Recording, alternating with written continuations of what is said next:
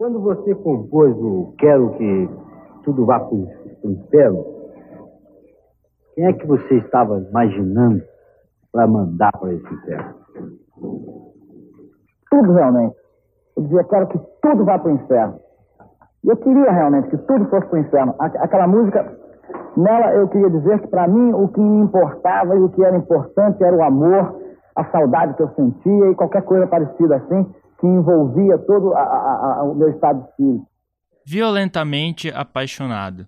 Esse é Roberto Carlos em uma entrevista dos anos 60 à Record que foi reproduzida pela MTV em 1994. Parece um resumo das intenções do rei, uma definição de tudo que ele representa no imaginário social: amor, saudade ou qualquer coisa parecida. E o resto, bem.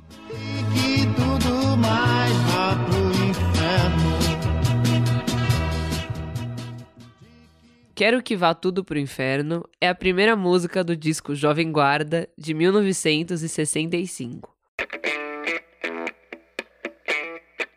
Era o auge do Ye, Ye, Ye depois que Roberto abandonou a bossa nova, deixou o cabelo crescer e deu início ao movimento de música jovem que tomava televisão nas tardes de domingo. Mas bem, de lá para cá ele se tornou um dos cantores e compositores mais importantes da história do Brasil e um dos que mais vendeu discos de todos os tempos.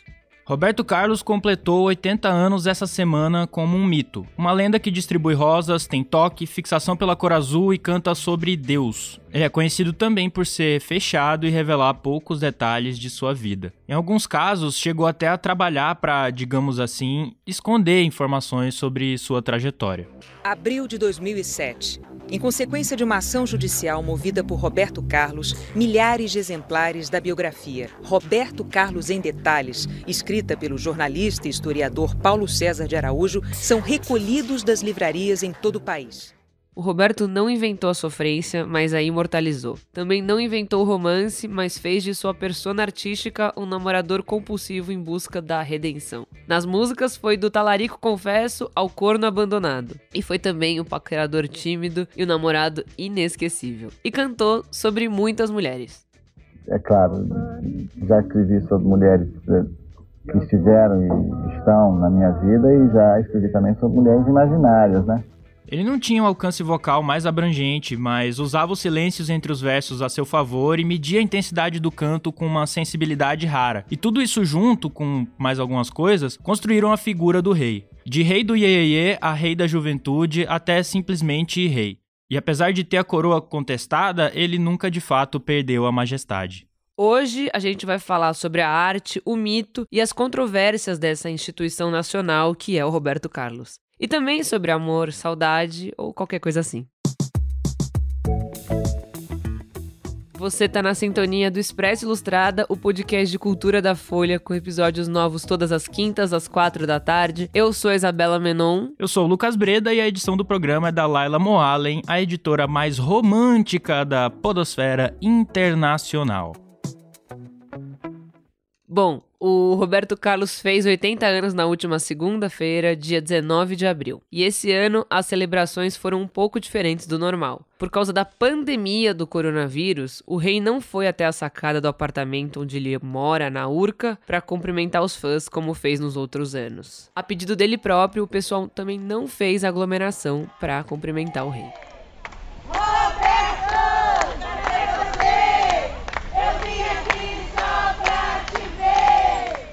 O Roberto ele só deu uma entrevista por escrito respondendo às perguntas de vários veículos de imprensa. Ele disse que está trabalhando em novas composições e em um filme que vai contar a trajetória dele. Ele também disse que não está curado do transtorno obsessivo compulsivo, o toque de que ele sofre há décadas, e ainda defende a ciência, conta que já tomou a primeira dose da vacina e que assiste todos os dias ao Big Brother Brasil. Para quem será que o Roberto Carlos está torcendo, hein? Claro que o momento de pandemia influencia, mas o Roberto Carlos já leva uma vida tranquila e reservada há anos, muito diferente do jovem artista que tinha largado a bossa nova para abraçar o rock do Elvis Presley e do Chuck Berry ainda nos anos 50. Nunca respeitando o aviso que diz que é proibido fumar, que é proibido fumar.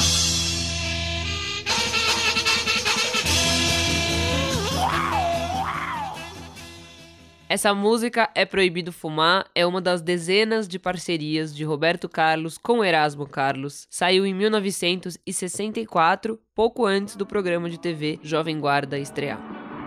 Tudo vai ser diferente.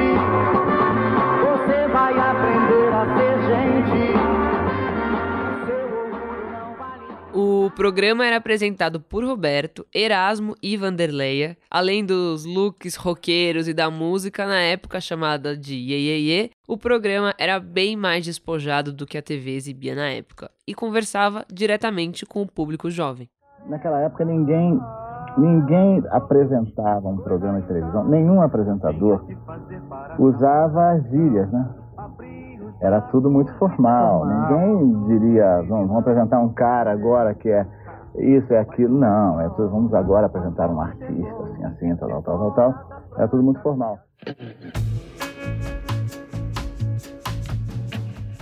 O Paulo César Araújo, jornalista que é biógrafo e pesquisador do Roberto Carlos, e que inclusive a gente vai ouvir aqui no programa hoje ainda, ele divide a obra do Roberto em três fases principais. A primeira delas é nos anos 60, quando ele viveu o auge, e a lista de sucessos dessa época é absurda. Tem Namoradinha de um amigo meu, que na época fez barulho porque era a música sobre, bem, furar o olho do amigo. Estou amando loucamente a namoradinha de um amigo meu. Tem o Calhambeck, que reflete bem o clima juvenil de carros e paqueras, e Eu Sou Terrível, que reforçava essa pose de galanteador, além de, claro, as curvas da Estrada de Santos, entre muitas outras. O Roberto fez várias versões de músicas italianas e inglesas e também teve muitas músicas suas traduzidas para outras línguas. No fim dos anos 60, ele foi um dos primeiros a incorporar a soul music americana. E naquele disco de 71, que chama só Roberto Carlos, já dá para ouvir bem nítida assim a influência do James Brown.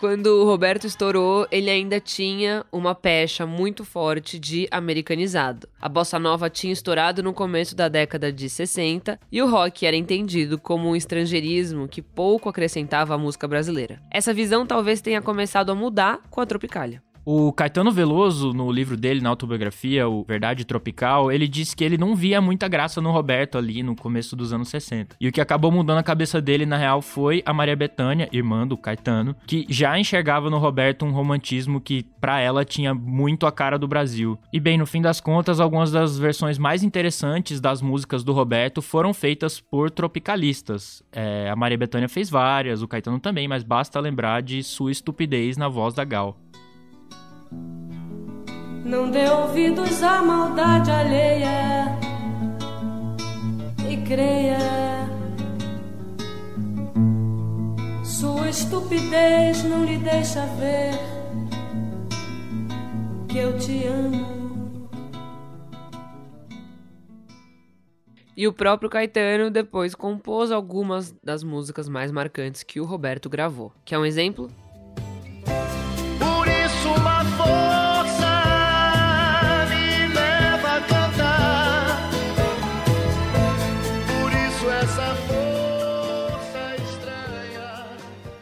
Essa que a gente ouviu é um trecho, Força Estranha, uma música de 1978, da segunda fase do Roberto, que começa ali em 71.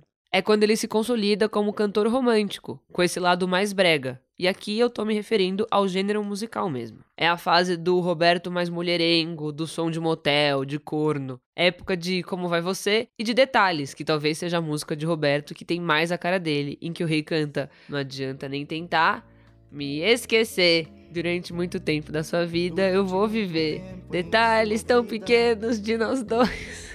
Eu vou viver. Se deixar eu termino aqui cantando a música todinha. Detalhes tão pequenos de nós dois. São coisas muito grandes pra esquecer. Eu amo quando ele fala assim: se um outro cabeludo aparecer na sua rua. A última fase é dos anos 80 para cá, com menos discos e muito revisionismo. Os hits são Nossa Senhora, que é de 1993, e Esse Cara Sou Eu, de 2012. E acho que a imagem mais forte dessa época é ele de terno branco ou azul, cantando na TV as músicas mais conhecidas e distribuindo rosas para senhoras ali na primeira fila. Uma das coisas que eu mais gosto no meu especial é cantar e estar com convidados especiais, pessoas que eu admiro, pessoas que eu gosto de cantar com elas, gosto de estar realmente com essas pessoas. E bom, para falar sobre Roberto Carlos, a gente chamou o jornalista Marcelo Zorzanelli, que entende muito e é um grande fã do Roberto Carlos, cantor e compositor. Bom, é, eu nasci em 1982, né? O Roberto Carlos já estava numa fase nova da carreira dele, né? Ele já estava na fase em que ele saiu do, do motel e entrou na igreja, sabe? Quando eu me lembro da minha infância. Esse é o Marcelo, que é um dos criadores do Sensacionalista. Ele nasceu em Cachoeiro do Itapemirim, na mesma cidade do Rei, e escreveu diversas reportagens sobre o Roberto Carlos. Eu não entendia também, não entendia por que, que era tão, tão idolatrado assim. Ele foi procurando nichos, né? O cara que abriu mais nichos, talvez, na, na música popular mundial, né? Foi atrás da, do caminhoneiro, taxista, mulher de óculos, mulher com sobrepeso, enfim, por aí vai. Mais algumas obscuras aí que eu não consigo me lembrar. E o Marcelo só se apaixonou por Roberto quando teve um romance mais sério.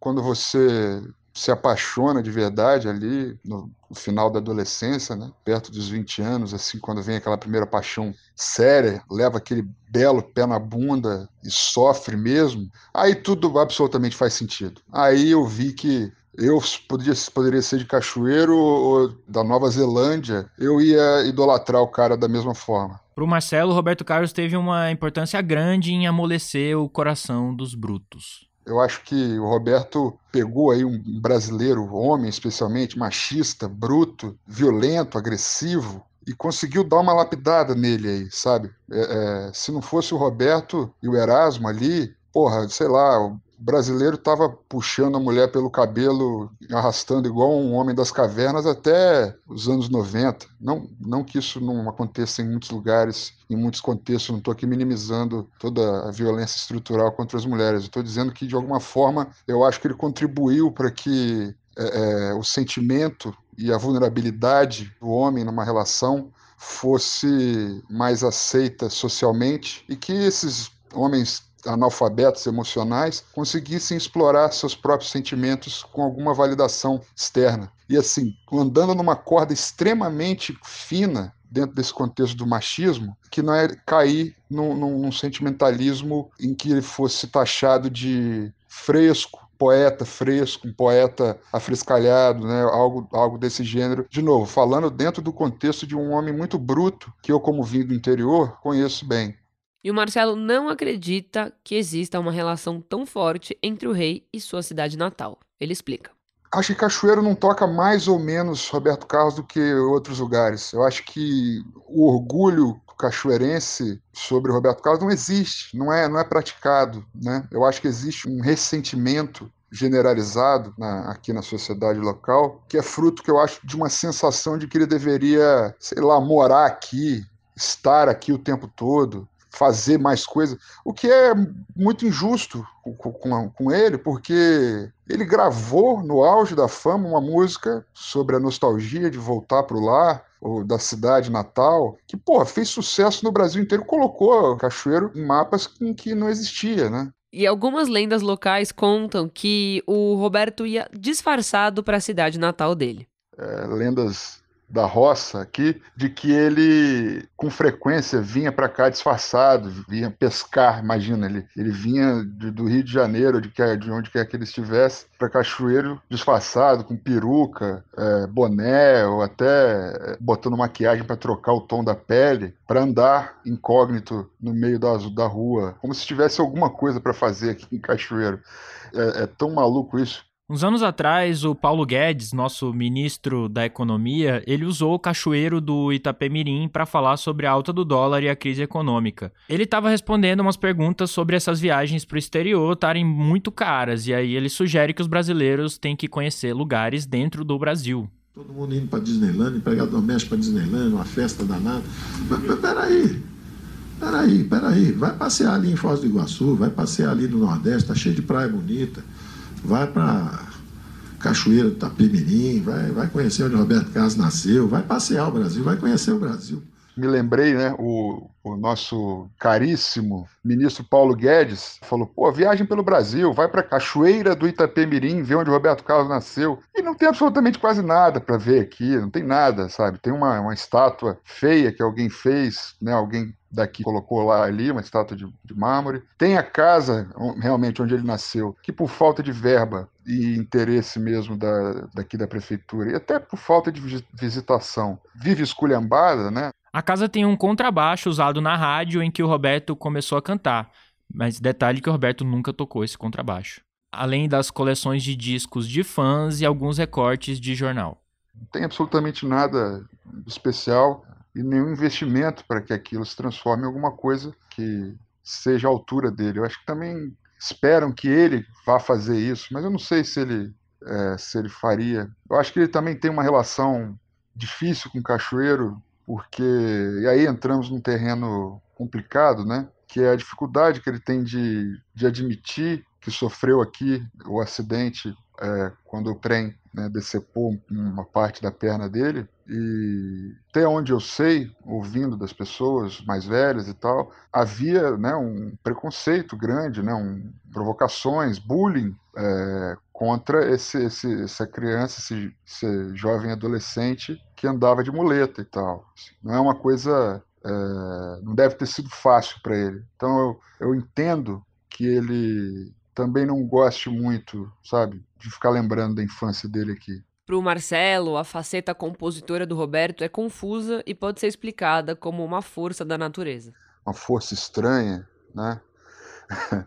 Quando, quando perguntam, né, como é que ele faz as coisas, ele não sabe explicar. Né? Ele fala, são muitas emoções, são muitas emoções, não dá para explicar, são emoções. Ele não explica o que, que é. Aliás, acho que ele sapateou tanto em cima da palavra emoção que ela parece que não tem significado nenhum mais. Mas enfim, eu acho que ele realmente não consegue explicar. O Marcelo, apesar dele ser muito fã do Roberto, ele nunca conseguiu entrevistar o rei. Mas ele fez uma matéria, isso já há alguns anos, acompanhando os músicos que tocam na banda do Roberto. Os músicos ali, né, em momentos de descontração, falaram algumas coisas que ele, né, extremamente é, é, controlador, jamais permitiria. Tanto que eles, vários me pediram, pelo amor de Deus, depois para não publicar, porque estavam com medo terrível né, de perder o emprego, que é um dos melhores empregos para um músico no Brasil.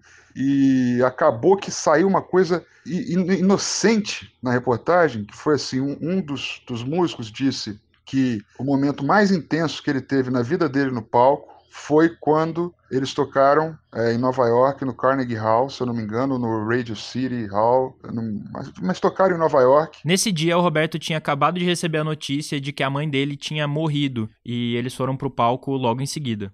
Ele falou: Foi a maior emoção que eu senti na minha vida. Eu coloquei isso na reportagem. O cara me ligou, um meio, um, era uma revista mensal, me ligou depois de, de um tempo, desesperado, completamente nervoso, puto, enlouquecido, porque aquilo tinha pegado extremamente mal. Eu nem sei, talvez o cara tenha até perdido o emprego na banda por causa dessa declaração. Ele falou que o melhor momento da vida dele no palco foi a energia daquele show que o Roberto fez, mesmo depois de receber a notícia da mãe morrer, ele tocou o show adiante e, de acordo com testemunhas, foi um show né, emocionante demais, um show em que ele né, revelou ali uma vulnerabilidade que esse paranoico perfeccionista, né, alguém diagnosticado com transtorno obsessivo compulsivo, é, não permitia em outras ocasiões. Quem também topou falar com a gente foi o Paulo César Araújo, autor de dois livros sobre Roberto Carlos. Um deles, que chama Roberto Carlos em Detalhes, saiu em 2007, na verdade em dezembro de 2006, e foi retirado das livrarias depois de uma decisão judicial. O outro livro dele, O Réu e o Rei, narra justamente esses embates na justiça e tudo que envolveu essa, essa confusão. O próximo livro, ele só vai lançar em maio e é uma outra biografia do Roberto, só que dessa vez acho que o livro vai sair sim. Paulo, você lançou em 2007 o, o, Roberto Carlos em Detalhes, que ele foi retirado das livrarias depois de uma decisão judicial. E você lançou outro livro depois, que é O Réu e o Rei, narrando justamente esses embates com a justiça. E agora você vai lançar uma próxima biografia do Roberto, só que em maio. Eu queria primeiro que você falasse sobre a situação do primeiro livro seu sobre o Roberto. Vocês chegaram a um acordo para parar de vender? Foi isso que aconteceu? E queria também saber também se o Roberto ainda tem umas 30 mil cópias do livro lá retidas com ele.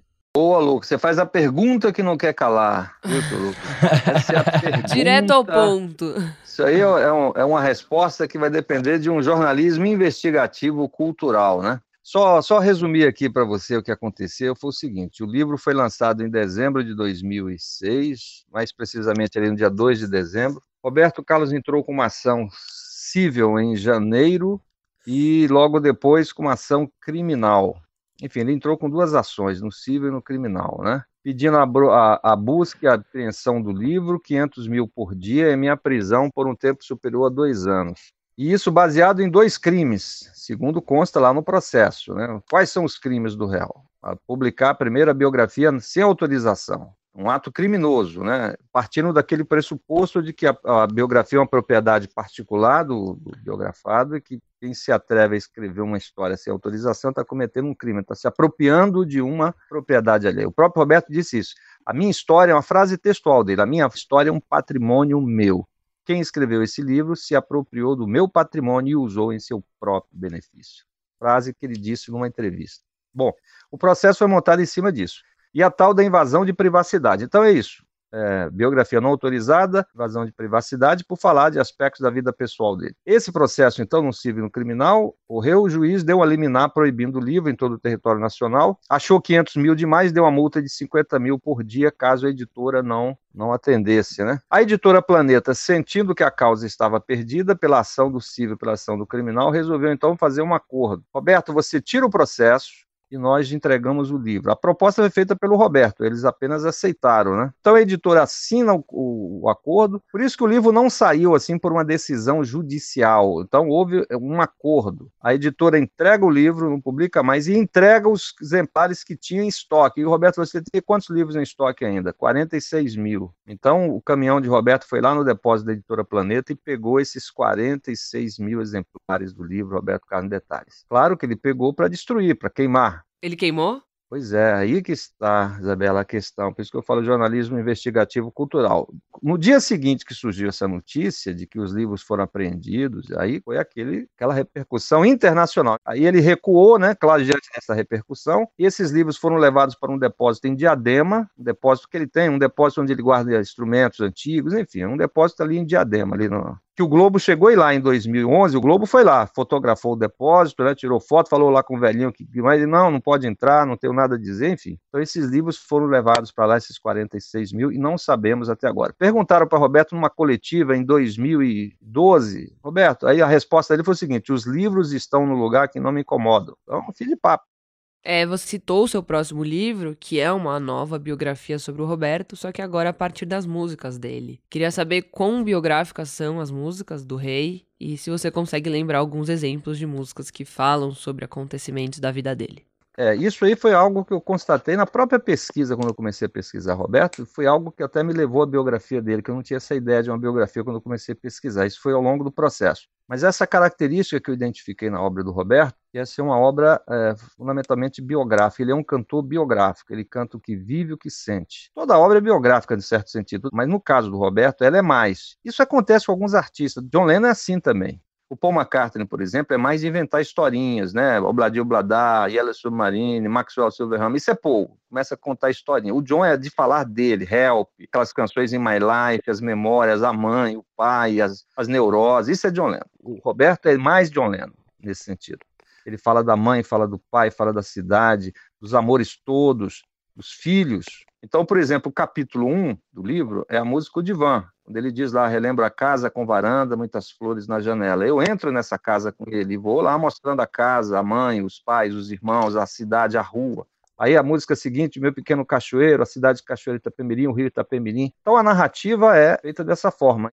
Massa, massa, Paulo. Uma coisa que tem na. que é bastante polêmica na biografia do, do Roberto, aí tô falando da história, não do livro, é que ele foi acusado de ter colaborado com a ditadura. Eu queria saber, nas suas pesquisas, o que, que você encontrou em relação a isso e, e o que tem de verdade e o que tem de mentira nessa história?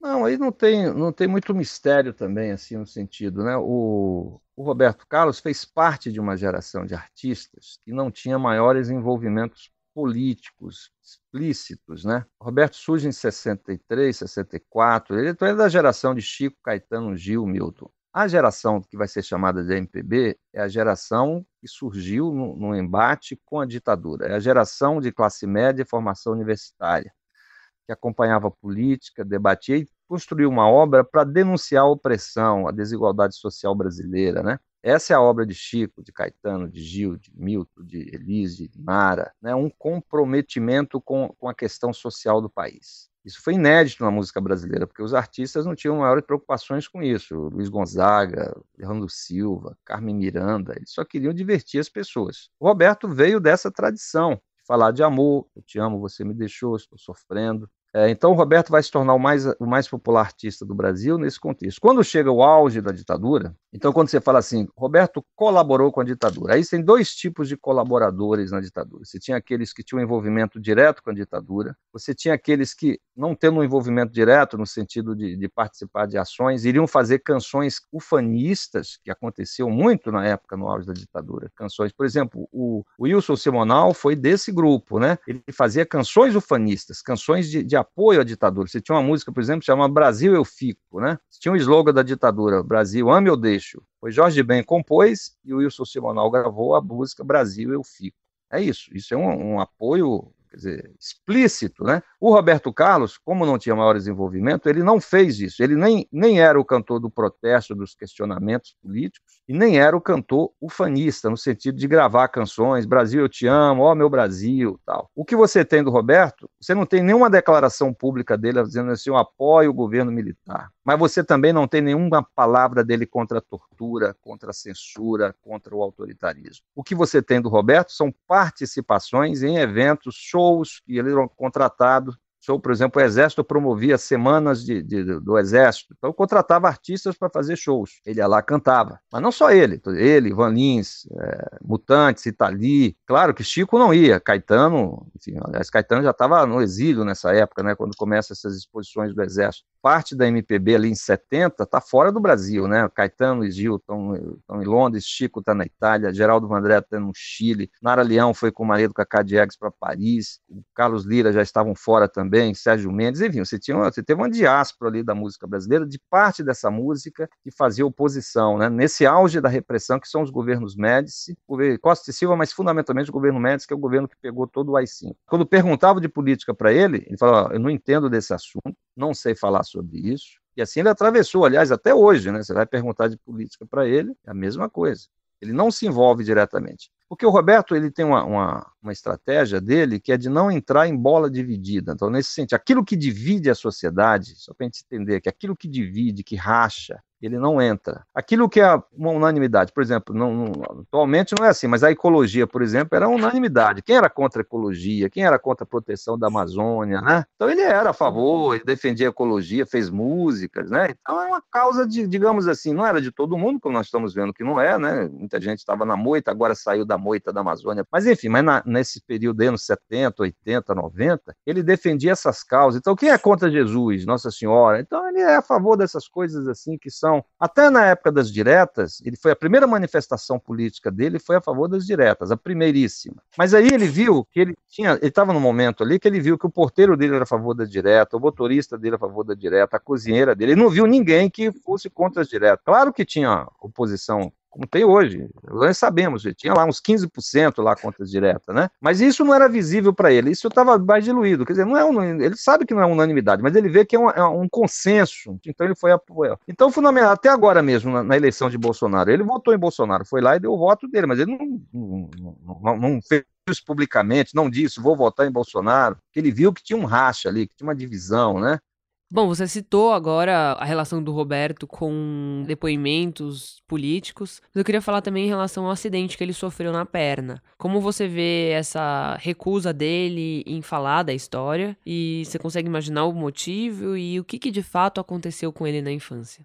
Não, pois é, a questão ali da, do acidente é fundamentalmente isso. Foi algo que aconteceu na infância, né? Ele tinha seis anos, você imagina. É, mas é importante lembrar que a família trabalhou muito bem a autoestima dele. Aí eu posso te falar isso que eu falei com várias pessoas da escola, da rua. Ele foi muito bem, foi, um, foi é uma coisa até, a gente fica assim, bacana isso, uma cidade do interior, né? No sentido da criança ter a autoestima bem, bem então ele, ele não ficou um menino assim recluso, não ficou antissocial, ao contrário, ele continuou participando das brincadeiras, jogava bola, ficava no gol, ficava lá na, na né, que ele usou a, a muleta até mais ou menos 15 anos, então ele ficava lá, participava na escola, brincava, puxava o cabelo das meninas, tudo isso nessa fase aí, pós-acidente, enfim, e o garoto foi sendo conduzido para música, para arte, né? É, agora, eu acho que a questão de falar disso, aí tem uma coisa que é importante para o Roberto, uma coisa que mais fere ele é quando alguém tenta colocar isso como algo que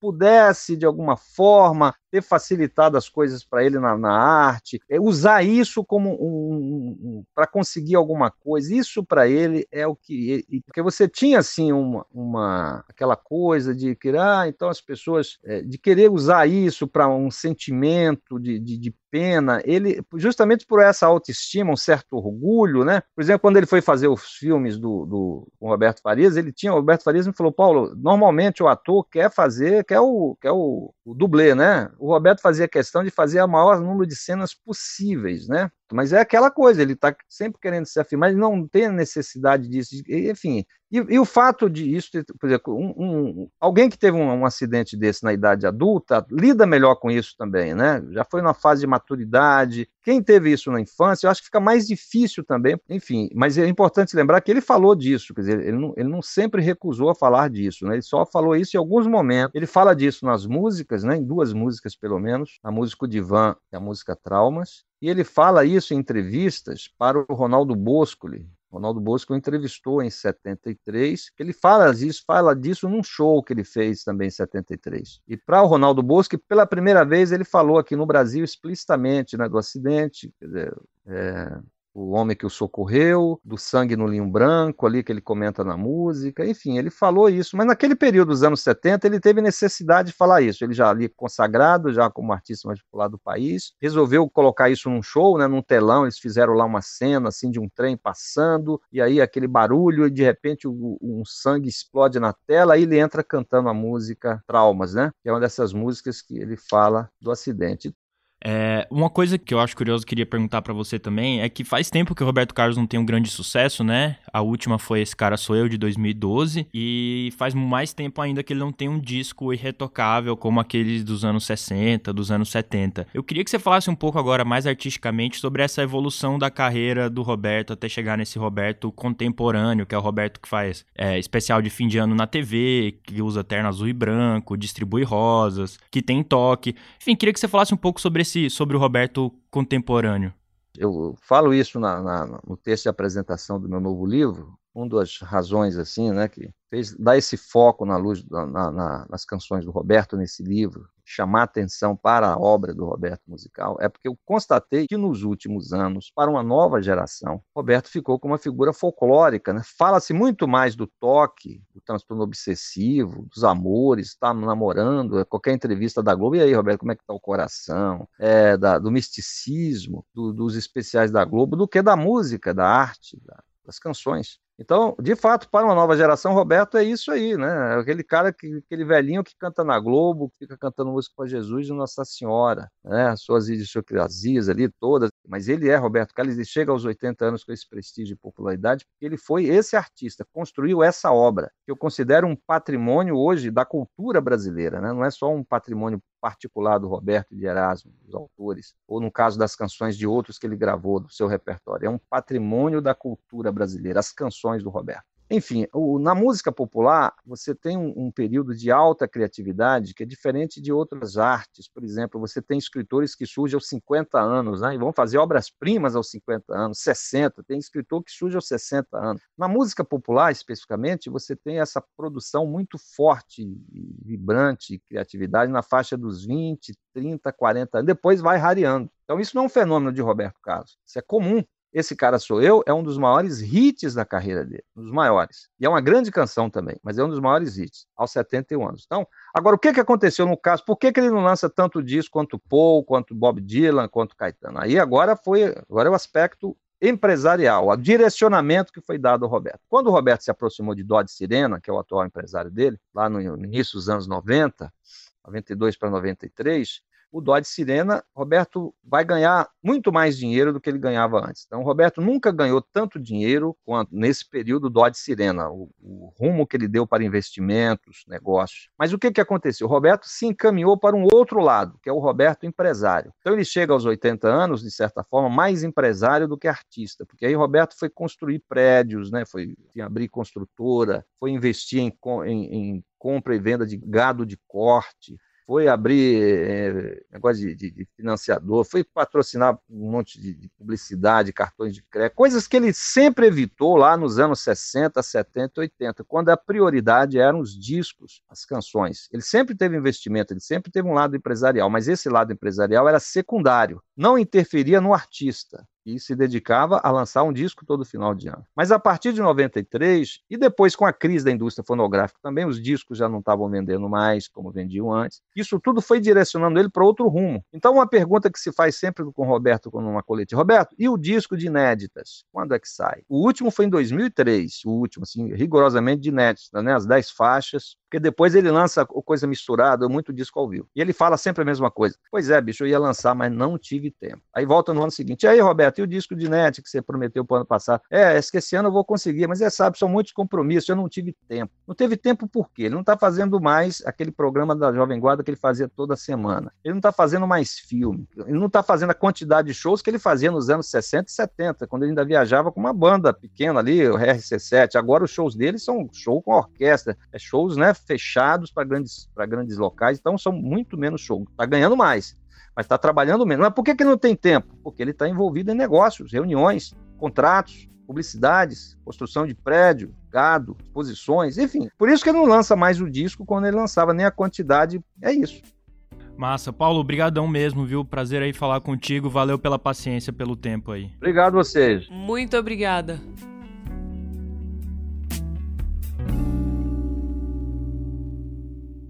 Esse episódio usou áudios da MTV e da TV Globo, Globo News e Record. Mas espera, não vai embora, que ainda temos as dicas da semana. E já nesse embalo romântico, apaixonado, saudoso e entre outras coisas, eu queria chamar ele aqui, Lucas Breda. Qual é a sua dica da semana? o que eu queria dar de dica, primeiro eu queria falar sobre os textos que estão na Ilustrada. Eu tenho um texto do Thales e do Ivan sobre as 80 melhores músicas do Roberto Carlos. E era um texto legal porque é também um guia, né? Você vai lá, tá dividido por ano, então do tipo você consegue ver o que ele fez ali de mais relevante em cada época e foi uma das matérias que ajudou a gente a fazer aqui esse esse programa também. O Breda é o Ivan Finotti, o Thales de Menezes e para quem quiser procurar a reportagem, ela se chama Nos 80 anos de Roberto Carlos, conheça suas 80 melhores canções. É, além claramente dos livros do Paulo César Araújo, que talvez seja a maior especialidade especialidade do país em Roberto Carlos, então se você quer se aprofundar, os livros dele são a melhor opção. Eu queria também indicar outra coisa que a gente usou para fazer esse programa, que é uma entrevista do Roberto Carlos em 94 para MTV. O Roberto não é muito de falar em entrevistas, mas eu achei essa entrevista que ele tá particularmente falante, não sei se por causa da MTV,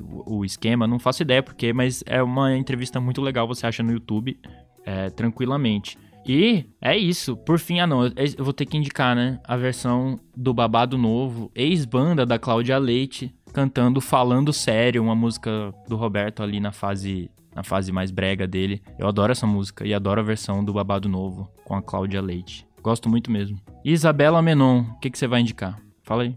Bom, essa semana eu mergulhei nos filmes indicados ao Oscar, já que a cerimônia acontece agora domingo. E, e aí é sempre bom tá atualizada, né? Com o que, que vai estar tá concorrendo. E eu também participo de um grande bolão, um tradicional bolão do Guia Folha, em que a gente indica quem deve ganhar e quem deveria ganhar é, os 10 principais prêmios. E aí, eu queria indicar o filme O Som do Silêncio. Não, aí, aí, aí eu te pergunto, quem vai ganhar e quem deveria ganhar? Não, peraí. Não, acho que, tipo, tem 10 prêmios, né? Mas provavelmente Nomadland ganhe o melhor filme, a atriz também tá muito cotada e a diretora, então acho que esses três prêmios são fortíssimos candidatos ao, aos principais prêmios do Oscar. Mas o que eu queria falar é que quem eu acho que deveria ganhar, que é o meu filme favorito desta disputa, é O Som do Silêncio, que está disponível na Amazon Prime, que eu achei um filme lindo, é bem dirigido, a edição é muito legal, porque é sobre um homem, que ele é um músico, ele toca, uma, ele toca bateria numa banda, ele vai perdendo a audição. E aí, eu acho muito legal que o som do filme é meio que como ele ouve, sabe? É esse lance da gente sentir o que, que o cara tá sentindo. Então achei um filme lindo, chorei, óbvio, e e eu tô indicando aqui para você ouvinte que ainda não assistiu. É, é melhor do, do que os caras bebos lá? Não, nada melhor que os caras bêbados. O Drunk, que eu indiquei há algumas semanas, segue sendo meu favorito, mas como não está indicado ao melhor filme do Oscar, Som do Silêncio serve para isso. Esse foi o Expresso Ilustrada, o podcast de cultura da Folha, com episódio novo todas as quintas às quatro da tarde. Eu sou o Lucas Breda e queria mandar um beijo pro Maurício Meirelles, o maior fã de Roberto Carlos, que já pisou na face da terra. É. Eu sou Isabela Menon e a edição é da Laila Moalen. Tchau. Tchau, gente. Até semana que vem.